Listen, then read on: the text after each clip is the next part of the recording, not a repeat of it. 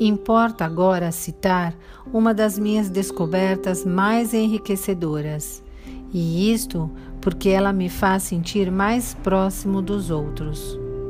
Poder-se-ia exprimir assim: aquilo que é mais pessoal é o que há de mais geral. Aconteceu-me diversas vezes que, ao falar com colegas ou com estudantes, ou ao escrever, me exprimia de uma maneira tão pessoal que tinha a impressão de estar a exprimir uma atitude que provavelmente ninguém compreenderia, porque era unicamente minha. Dois escritos meus podem servir como exemplo desse fato o prefácio do livro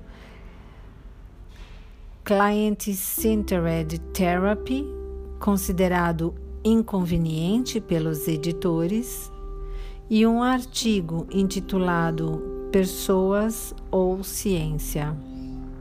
Em casos semelhantes, descobri quase sempre que o sentimento que a mim me parecia ser o mais íntimo, o mais pessoal, e, por conseguinte, o menos compreensível para os outros, acabava por mostrar ser uma expressão que encontrava eco em muitas outras pessoas.